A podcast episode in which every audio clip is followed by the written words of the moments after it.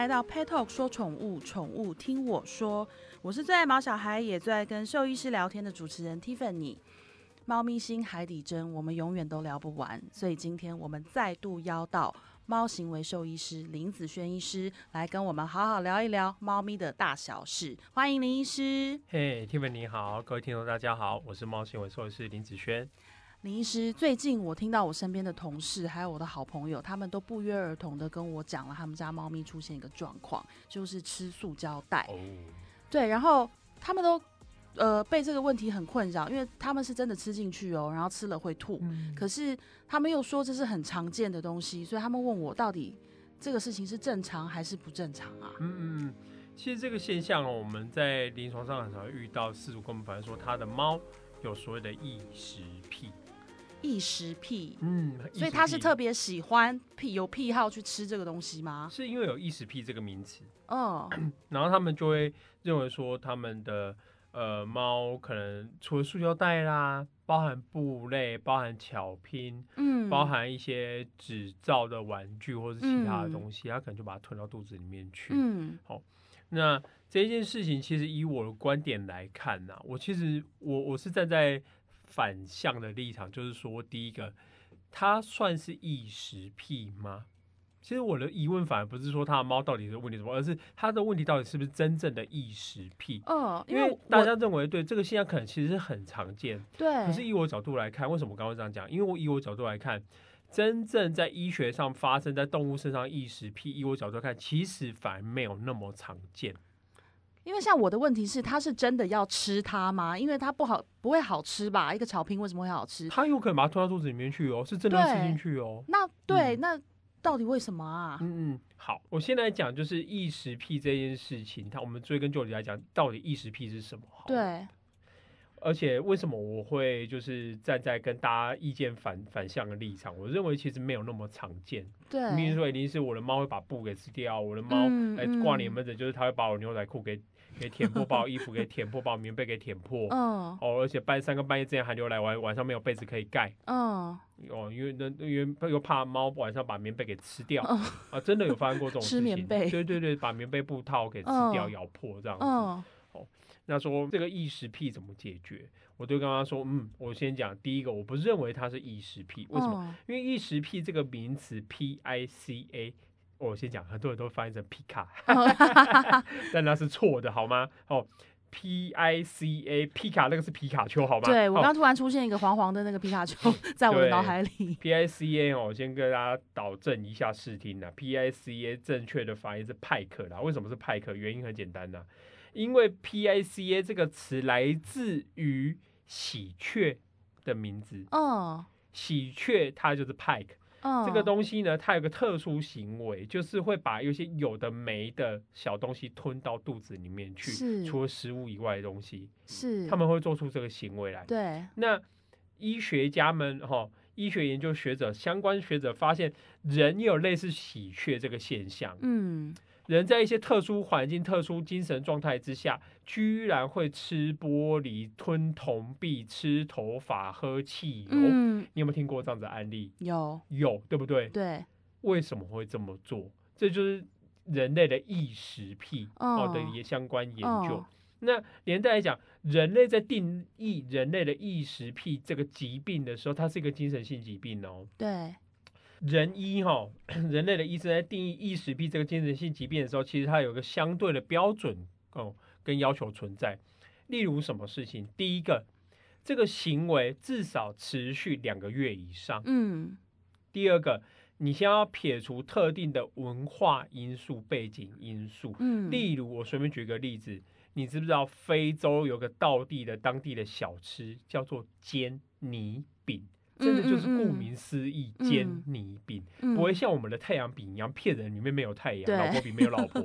它煎泥饼就是顾名思义，就是就是拿泥巴来捏成一个是饼，然后拿来煎来就吞到肚子里面去。是听闻你知道有这种事情吗？有为什么他们会这么做？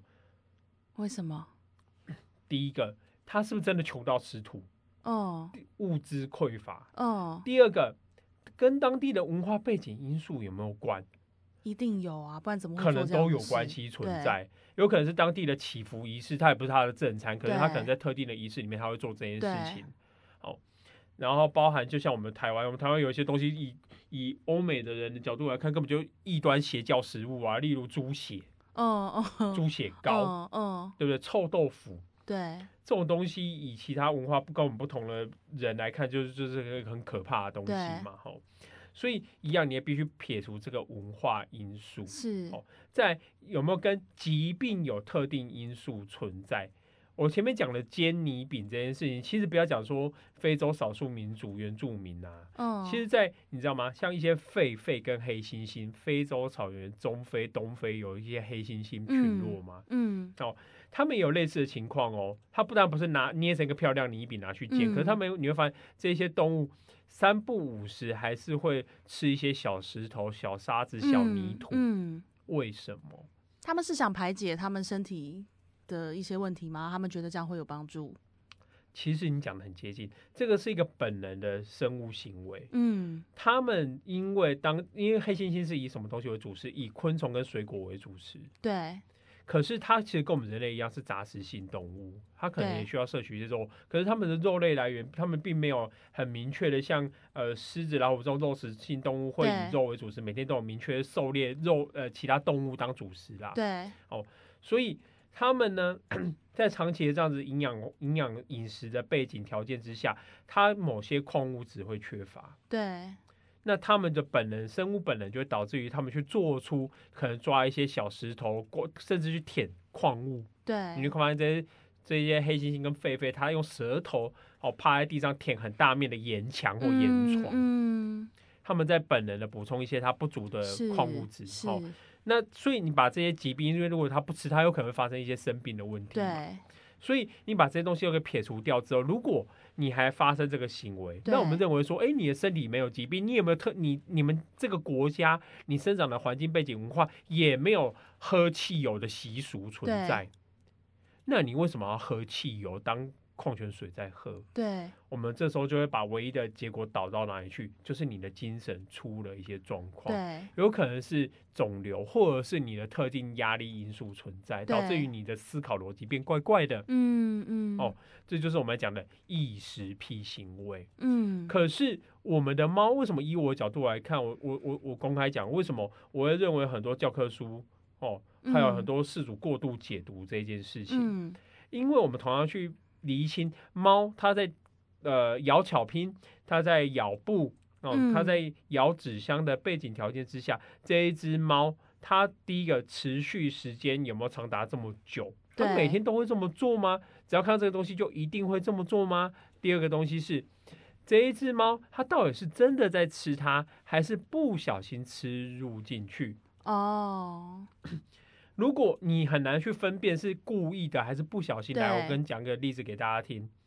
我儿子今年五岁，他要去公园玩玩沙挖沙，他手没有洗，手上一定一堆沙。对，他回到家肚子饿，拿起他的点心，有可能是水果或面包在吃，因为手没有洗，甚至或者是没洗干净都好。对，他在吃面包过程里面吃到一些小沙子，对，请问这算异食癖吗？当然不算啊，他是不小心吃到的啊，这算不小心的，这叫对。误食，对。对不对？如果我儿子这样子做，你做了第一次，你认为这没有这没有问题，这可是手没有洗干净。对，可是你会发现，Tiffany 假设啦，你跟嗯我儿子每天玩在一起，嗯他每天下午出去玩，回来都会发生同一件事情，嗯，你会不会开始有点怀疑这家伙是故意的？对他喜欢吃沙，没有，哦，真的有可能发生这种事嗯情哦。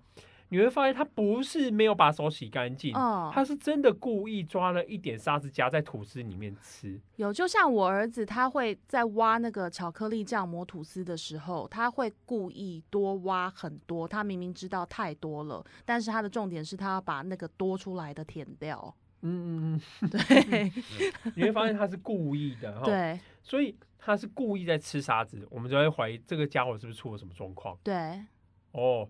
再来第三个，我们没有吃沙子的习惯嘛，我们不并不是对公鸡，并不是对鸟，对不对？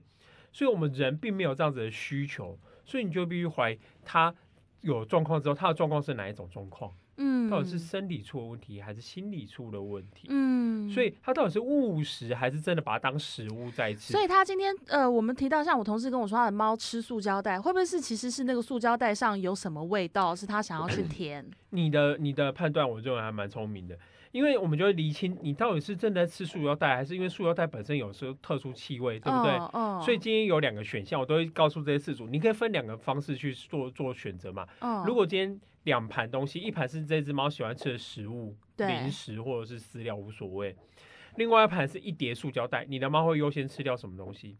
食物啊，这是正常合理的情况，对不对？所以它并不是真的把塑胶袋当成食物在吃，对。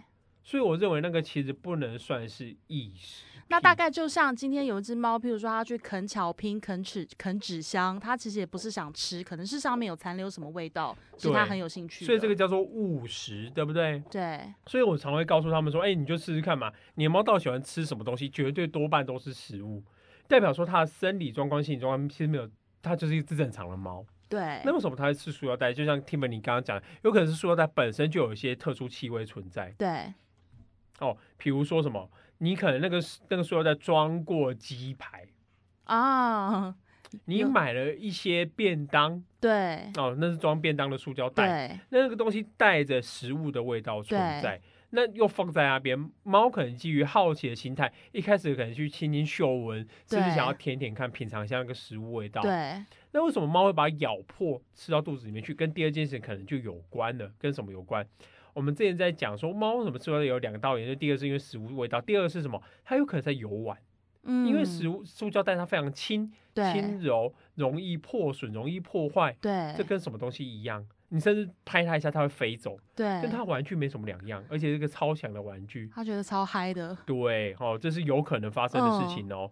第三个是什么原因？第三个是我们现在哦，因为环保意识抬头，我们发现塑胶袋祸害子孙嘛，对不对？对所以我们尽可能希望塑胶袋可以被大自然给分解掉。对所以我们现在的付费塑胶袋，你看是不是有个特殊的质感？对哦，就是生物可分解的塑胶袋嘛。对虽然它一样要花很多时间才能被分解，可是至少它可以被分解。对那它可以被分解的原理是什么？因为它在这个塑料袋里面加入一些淀粉、生物胶、玉米啊，有那个气，本来就已经有那个气味存在，粉，对，它让细菌可以分解这个东是西。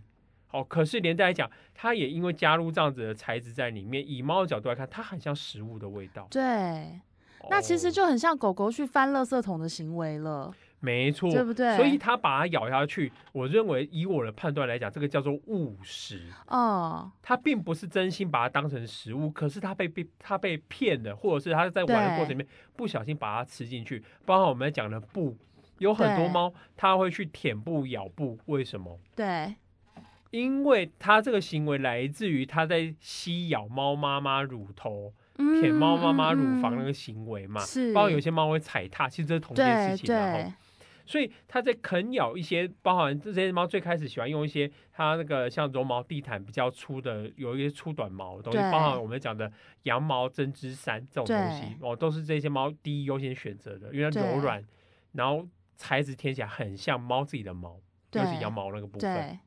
对所以他们在舔咬的过程里面，有时候吸吮的那个动作太大了，对。造成布面衣服破损。对，那你知道猫其实有东西放在嘴巴，因为它口腔构造的关系，对。它就很难像我们人把它反射性把它呕吐出来。对。它唯一能做的事情不是把它吐出来，而是把它吞到肚子里面去，嗯。所以造成我们看到的吞食的情况。哦，所以我认为这一连串的现象总合在一起，它并不是真的要把那件毛衣当成大餐吃掉，对。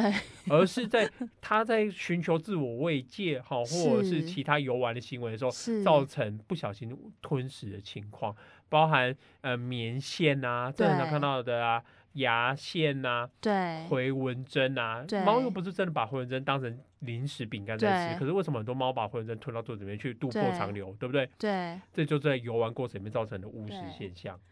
哎、我其实啊，林医师，我们呃最近几集录下来，我发现我学到两个很大的重点。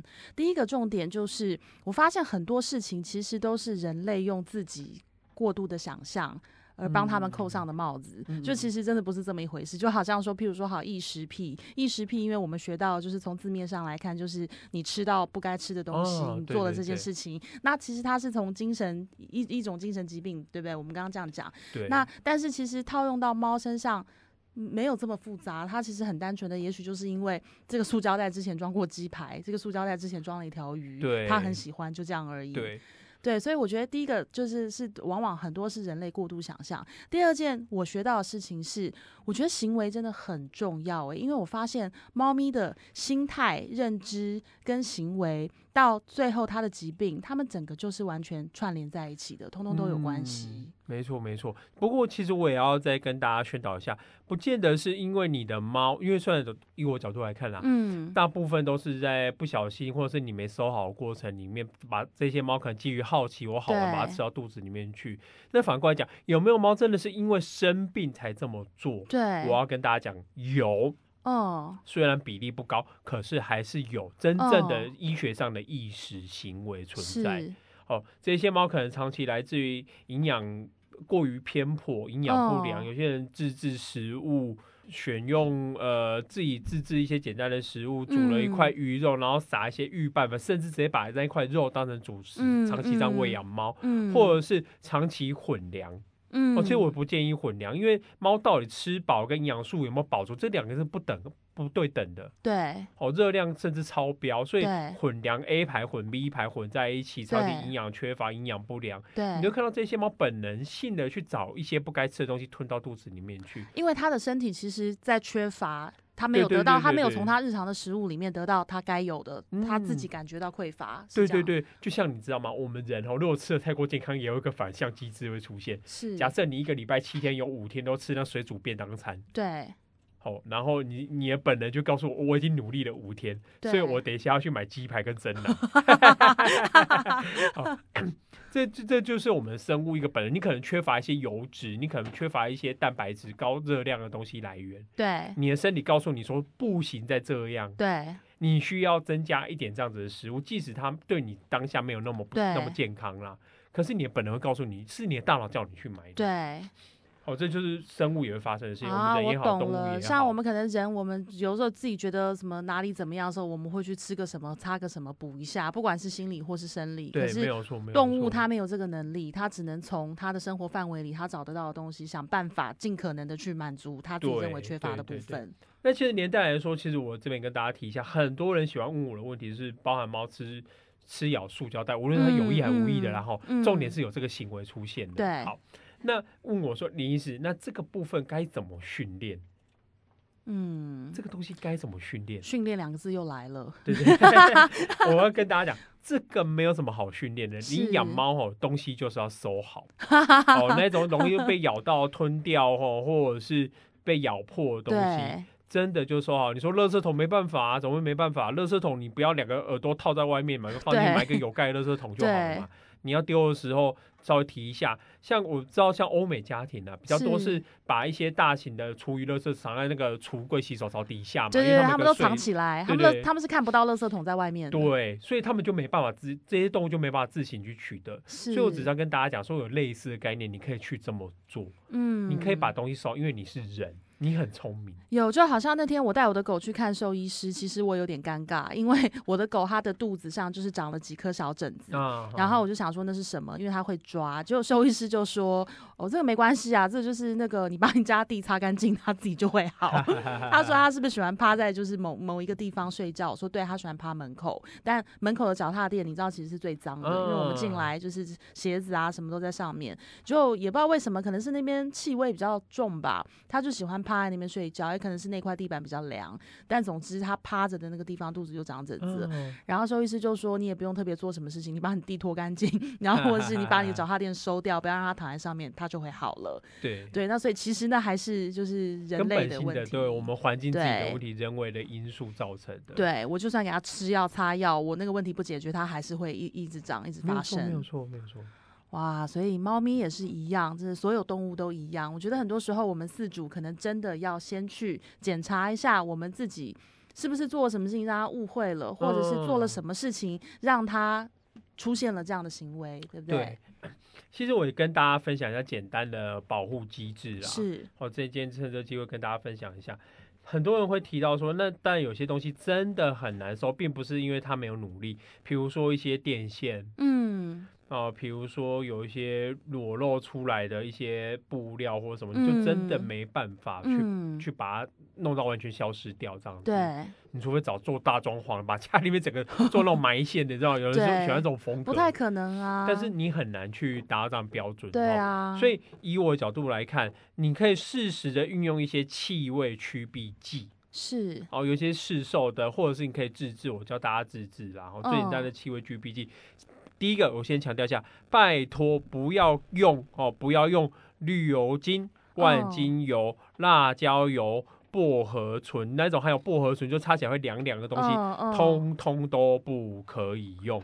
这会伤害它们，对不对？它会死掉，不是伤害而已哈。嗯嗯嗯。猫它这个东西对它有肝毒性，然后它只会挑剔。哎，这其实蛮危险的，因为我们人很爱用这些东西。哎，没错，就有时候你来提神，我干嘛擦一下？你猫可能闻到那个特殊味道，它甚至想要过来舔你看看，还蛮多的哈。那这个东西大家务必小心哦。是。那你怎么选用安全的驱避剂呢？第一个有市售，他们有一些用特殊猫不喜欢的一些。植物那个植物我们在日常生活不容易取得，也对猫无毒啦。嗯，但我教大家更更更简便的东西是欧美人比较少用，我们台湾人比较多是什么？白醋。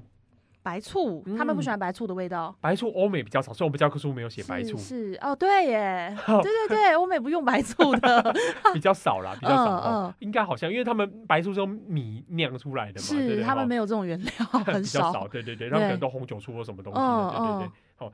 那白醋这种东西，米对猫本身就是无毒的，白醋对猫也无毒。嗯。可是醋有什么特性？醋它超级刺鼻的。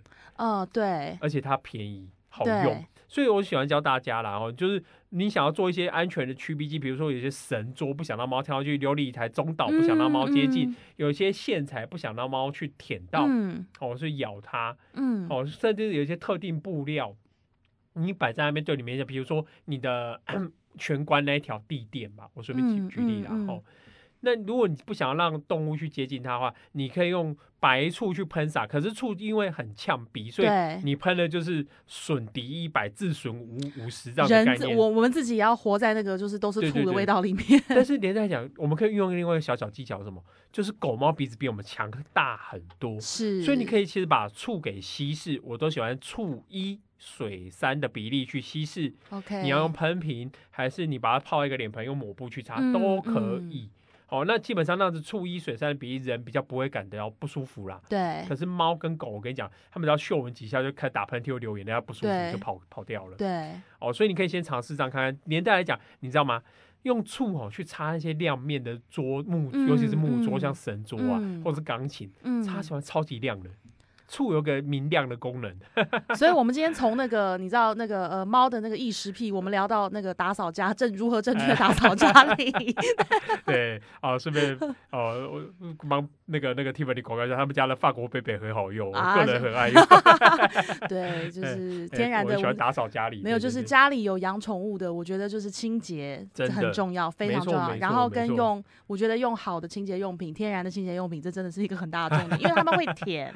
没错，对啊，尤其我家养的是狗，它每天它那天就突然在，就是我擦完桌子，它就冲上去舔桌面，而且那个舔不是只是闻两下舔两下，是大舔特舔。那其实我当时当下我就很庆幸我用的是天然的清洁剂，要不然我用如果是那种什么那种化学什么那种很猛的那种，那它舔了也不好吧？对，没错。对啊，所以哎呀，我觉得养宠物真的是很多很多地方，我觉得有无数的欢乐。可是我们四组真的有无数的事情要学习，因为他们毕竟就是一个跟我们不一样的生命。对，那很多时候我们不能用我们自己的逻辑或我们自己的想法去套用在他们身上。而且其实我觉得给予他们一个安全的生活环境，我觉得其实那是我们的责任。对，你不见得非得要带他什么进行非常高强度的训练啊，或者是每天一定要买非常不同的玩具给他。可是我一再三强调，安全其实是最重要的。对。安全其实最重要的一件事情，所以我如跟带小孩也一样，带宠物也一样。对，哦，那那一些东西，我认为大家不要挑战他们的底线啊，该不要做的东西就不要做啊，该收好的东西就收好啊。反正就是安全至上啦，要不然就是我的狗有一天就我儿子画完那个。画画蜡笔摆在桌上，我的嗯。狗就抱着一支蜡笔在啃。然后我一开始哦它好死不死，它选了一根绿色的，所以我一开始以为远远看以为那是一根洁牙骨，后来哦，看看不对，因为它的嘴巴开始变绿，我就冲过去抢那根蜡笔，也还好，那根蜡笔它就是是不是真的我不知道，但至少它标榜它自己是天然可啊，食。什么那个植物做做的、蔬菜，做的那种对蜡，我们家也有买这种东西。对，有小孩的家都，因为对你这样讲，其实小孩他们也他们的那个异食癖才严重嘞，没有啊，就是误食，什么都往嘴巴里面放，对，对对，所以就是其实我们讲到最后，就真的觉得要了解动物的心态，我们还是要注意一下我们家里面。说真的，你身为一个要养家里的、要养宠物的家庭，你的杂物就注定不能多，否则每多一样东西就是多一个危险。没错，对不对？好，我们一样的，还有很多很多东西没有聊，我知道，还有太多太多想聊的，我也知道，因为我也是。那很期待下次我们再邀请林医师来到我们的节目。那今天我们就先到这边喽，我是 Tiffany，我是林子轩，拜拜，谢谢大家，拜拜。